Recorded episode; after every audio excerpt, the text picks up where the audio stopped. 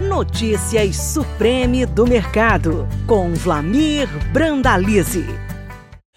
Olá, amigo produtor. Aqui é o Brandalize, mais um comentário, uma análise com o apoio dos nossos amigos da Sementes Olema, grande semente de soja do Brasil aí, que vai semeando milhões de hectares aí pelo Brasil afora.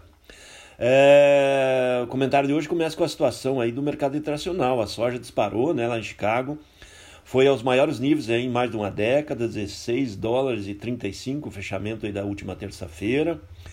É, com forte apoio aí da crise da Ucrânia, o presidente Putin vai colocando as manguinhas de fora, vai colocando a tropa hum, da sua tropa aí frente à Ucrânia, vai dando condições aí para para dar segurança aí para o pessoal de Lugansk e Donetsk e automaticamente ele está fazendo o mesmo processo que fez aí quando tomou a Crimeia. Então transformou a Crimeia num estado independente é, e ao mesmo tempo dependente da segurança da Rússia, que é o que está acontecendo atualmente. E provavelmente vai ser a mesma lógica que está sendo usada aí para Lugansk e Donetsk, em que o governo russo uh, considera agora como estados independentes e se propôs aí a colocar seus militares aí para dar segurança aos russos que estão nessas duas províncias automaticamente ela quer aquela velha história, né? Transforma em estados independentes,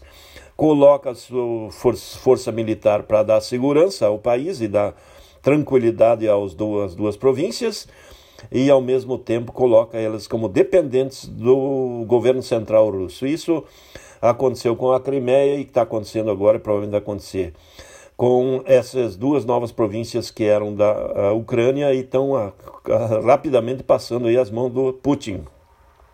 Isso fez o mercado internacional ferver, o petróleo foi perto de 100 dólares o barril, andou raspando 100 dólares o barril e daí puxou todas as commodities para cima, disparou o trigo, disparou o milho, a soja foi aos 16,30, 16,40, as melhores cotações em décadas, e com isso, mercado forte lá fora.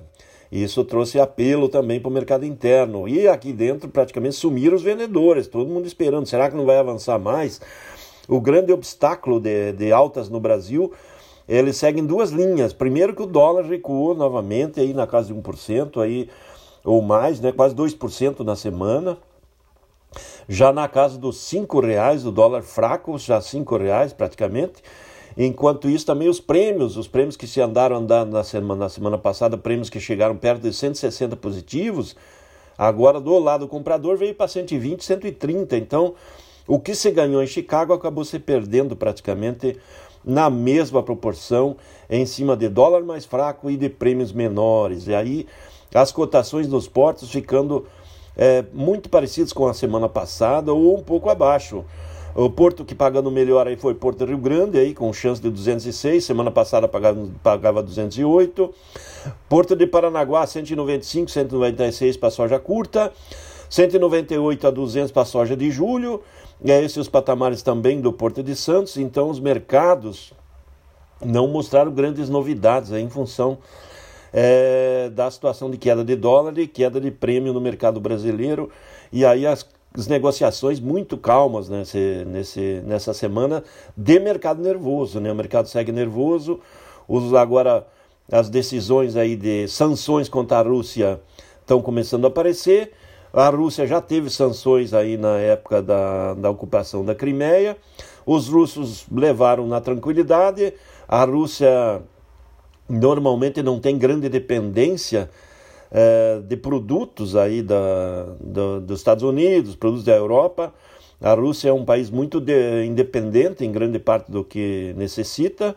Ela é grande exportadora de trigo, grande exportadora de petróleo, de gás natural, de minerais, de, de fertilizantes e alguma dependência que a Rússia tem, ela tem uma dependência com a China que automaticamente não está seguindo essa lógica aí é, dos demais países que colocam sanções sobre a Rússia. A China provavelmente não vai colocar sanções e automaticamente tudo indica que vai se repetir a história da ocupação da Crimeia e a Ucrânia vai perder mais uma fatia do seu território. Isso é o que se espera e o mercado vai se acomodar. Então, muita atenção aí, porque o mercado de Chicago ainda segue firme.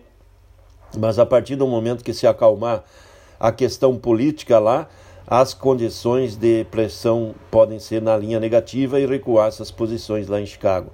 Temos que lembrar também que nesse final de semana temos aí, nos próximos dias, o Outlook Forum, onde que o USDA deve anunciar aí o que vai se plantar de soja e milho, o que, que vai ser a divisão de soja e milho, cerca de 74 milhões de hectares, que são áreas agrícolas que se planta soja e milho lá nos Estados Unidos, como é que vai ser dividir esse bolo? Vamos ver aí nos próximos dias, na próxima, no próximo comentário já estaremos com os números aí definidos pelo USDA para que rumo vai tomar o produtor americano, que também ajuda a pressionar o mercado internacional e o mercado de Chicago. Os negócios em Chicago e nos Estados Unidos seguem lentos. A China já anunciou que está tá comprando menos e deve vender estoques. Fique atento, o governo chinês tem mais de 34 milhões de toneladas de estoque de soja e anunciou que as cotações estão muito altas no mercado hoje, prêmios altos, e para importar nesses momentos, nesse momento aí a soja da margem de esmagamento negativa. Por isso que o governo chinês já apontando que vai entrar com venda de estoques aí para acomodar o mercado local e tirar um pouco a pressão de compra de novos negócios da soja. Muita atenção aí por causa disso. Esse é o quadro da soja que segue com indicativos firmes, muitos compradores e poucos vendedores, quase ninguém querendo vender. E colheita avança, região ali do Médio Norte, já indo para o fechamento da colheita, Médio Norte Mato Grosso, Sorriso, maior município produtor de soja e milho do Brasil, já com mais de 95% colhido, indo para a reta final aí, antes do fechamento de fevereiro. Ali também tudo plantado praticamente do milho, já vai para a reta final de plantio também de milho, ou seja, safra andando. Goiás também colhendo rapidamente. Esse é o quadro da safra brasileira, que tem ainda excesso de chuvas, mas aos poucos o clima vai se normalizando e favorecendo a colheita nas regiões que está chovendo muito. No sul, a seca continua atingindo aí o Rio Grande do Sul. Há indicativos de chuvas nesse meio de semana em diante, mas é tarde para a maioria das lavouras, as perdas já estão consolidadas nessas regiões. Na Argentina também teve indicativos, teve chuvas, mas ainda está com problema, ainda não normalizou o quadro. Na Argentina ainda tem problemas com o fogo. O pessoal espera que nos próximos dias novas chuvas venham a cair a melhorar as condições na Argentina. Vamos ver o que vai acontecer até a próxima semana. Pode começar a ter mais perdas por lá. Enquanto isso, nosso mercado do milho vai se acomodando, a colheita da safra de verão avançando, as indústrias querendo baixar a cotação interna, porque está colhendo milho da safra de verão, mesmo com perdas, tem milho chegando, e ao mesmo tempo o bom ritmo da, do plantio da safrinha, tudo se dando sinais aí que vai plantar a safrinha dentro do período ideal, isso dá tranquilidade aos grandes consumidores que esperam que as primeiras colheitas da safrinha já venham na metade de maio em diante. Então, mercado mais calmo no milho e mercado nervoso na soja. É isso aí, amigo produtor. Aqui foi o Brandalize, mais um comentário, uma análise aí com o apoio do nosso amigo da Sementes Oilema, a grande semente de soja do Brasil. Um grande abraço a todos. Você acabou de ouvir Notícias Supreme do Mercado. Toda semana com novos assuntos sobre o mercado da soja. Podcast disponível em www.sementesoilema.com.br e no Spotify da Oilema.